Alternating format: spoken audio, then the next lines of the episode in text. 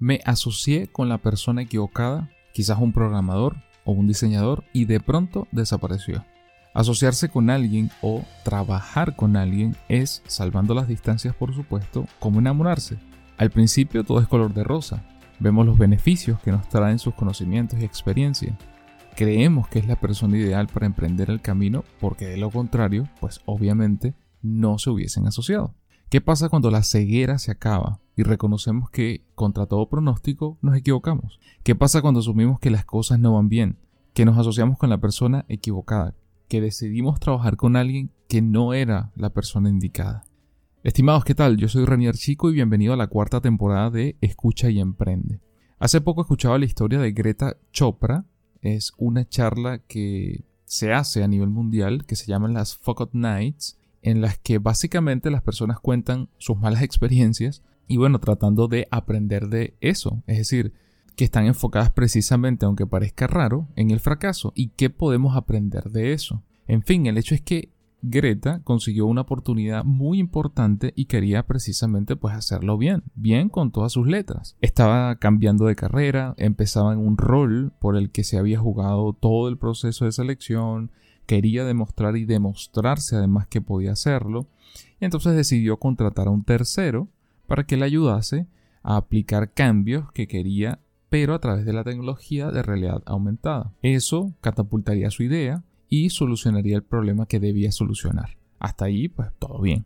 Sin embargo, ella empezó la búsqueda y encontró a la persona que creyó que era ideal.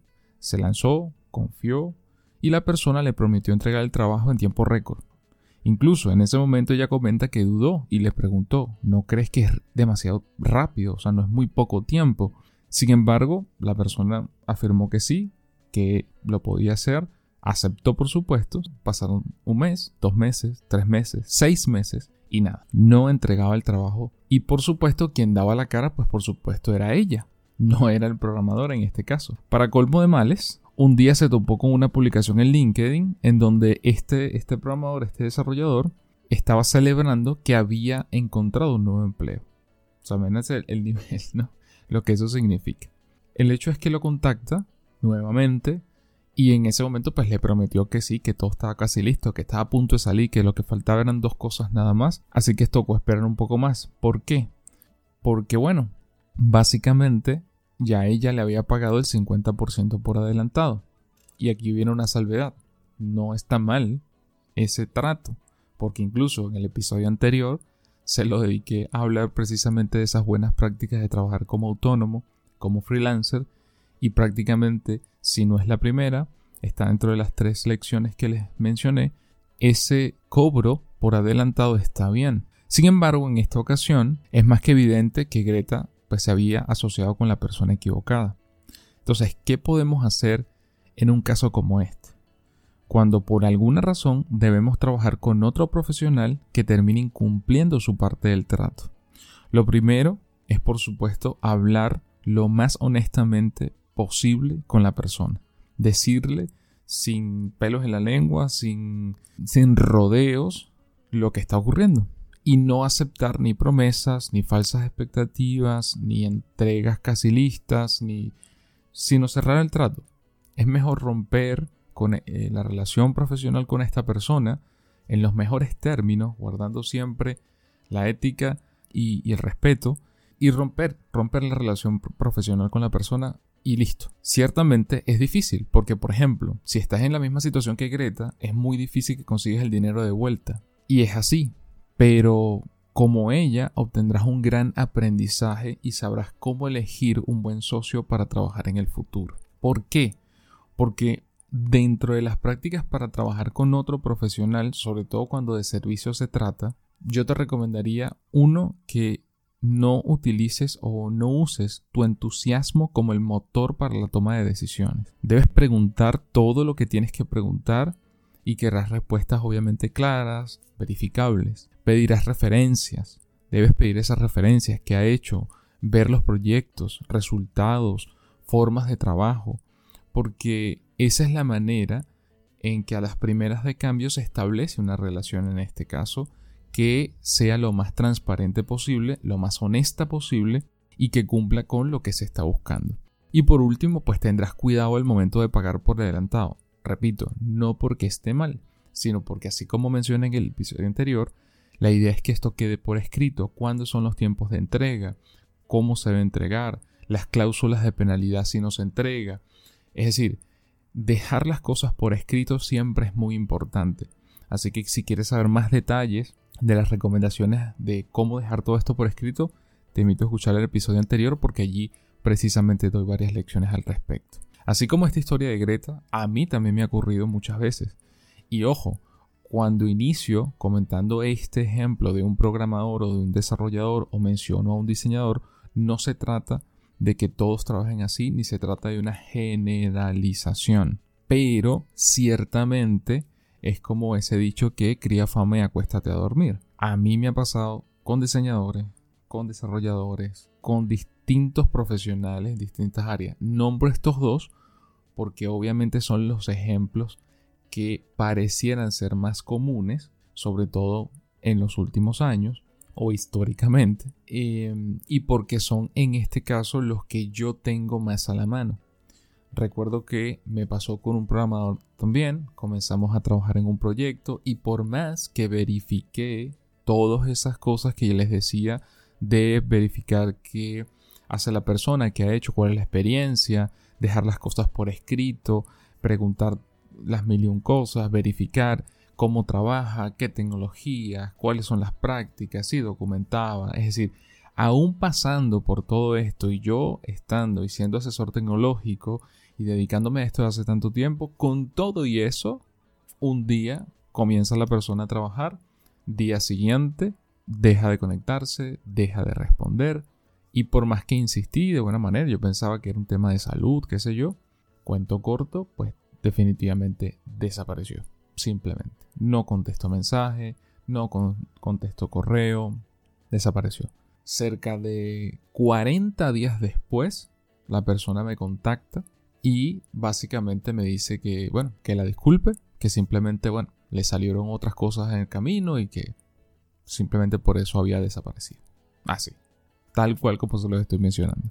Y así como eso, también me ha pasado en otras oportunidades con diseñadores que hemos comenzado y hemos estado a la mitad de un proyecto, hemos avanzado muy bien y de repente, puff, se esfuman.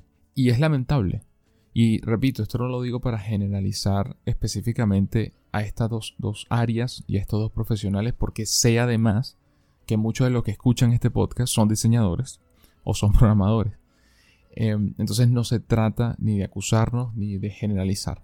Se trata de entender que así como un abogado, así como un contador, así como eh, cualquier persona que pueda trabajar, un asesor, un consultor, que pueda trabajar con servicio, tiene que tener la responsabilidad y la honestidad de comprometerse con el trabajo y de cumplir con su palabra.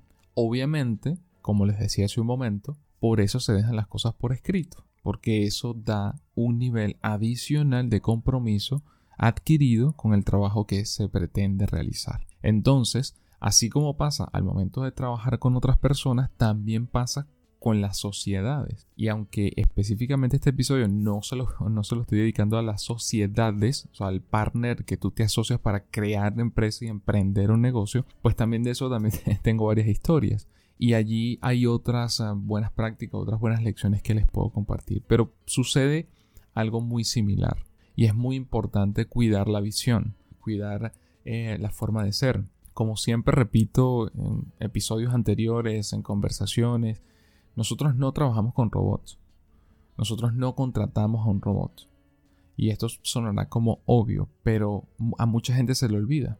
Y por eso es que muchas veces otros profesionales que me piden algún consejo, que de repente tengan un poco menos de experiencia, y yo trato de decirles eso, mire, yo no estoy contratando a un robot, por lo tanto es importante yo saber quién es la persona que está del otro lado. Y la persona es un ente integral, somos seres integrales, no es solo trabajo. Entonces es importante saber cómo responde la persona a una pregunta, digamos, bajo presión, a una situación, digamos, eh, fuera de lo común, este, a una urgencia que se puede suscitar en un proyecto, todo en base a ejemplos, a situaciones previamente, pues, digamos, vividas, escritas, y que la persona, tú puedas ver cómo responde a eso, cómo, cómo, cómo transmite su opinión, cómo transmite sus ideas, cómo se da a entender.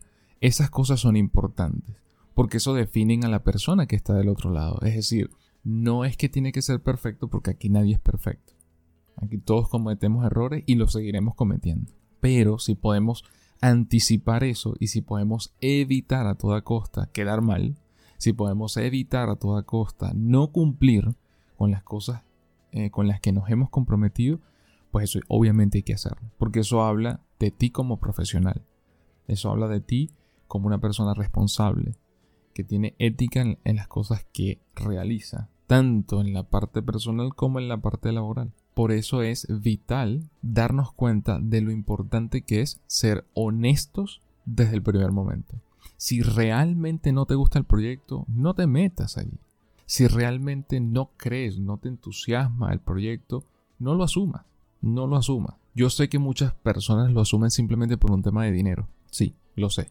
Pero es mejor hacer algo que a uno le guste, es mejor hacer algo que a uno le entusiasme, es mejor hacer algo que te motiva, Y en el cual yo sé que vas a aportar mucho más y, y de mejor forma y de mejor manera que si haces algo que efectivamente no te llena, no te satisface, no te entusiasma.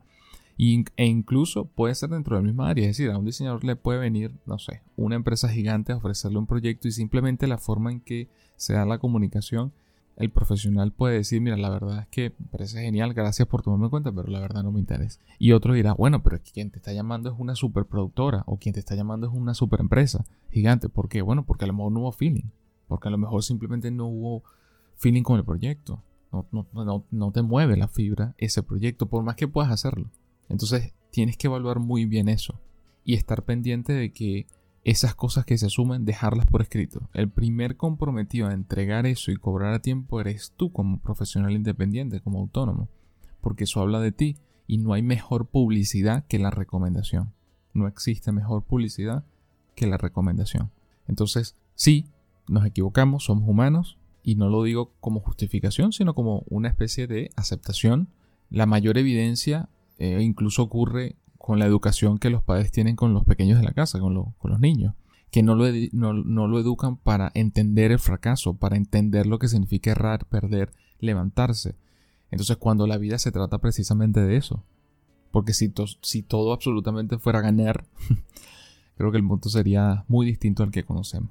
Y eso no quiere decir, repito, de que no se pueda ganar. Eso no quiere decir que no se participe con la convicción de ganar hablando desde el punto de vista deportivo o de metas, ¿no?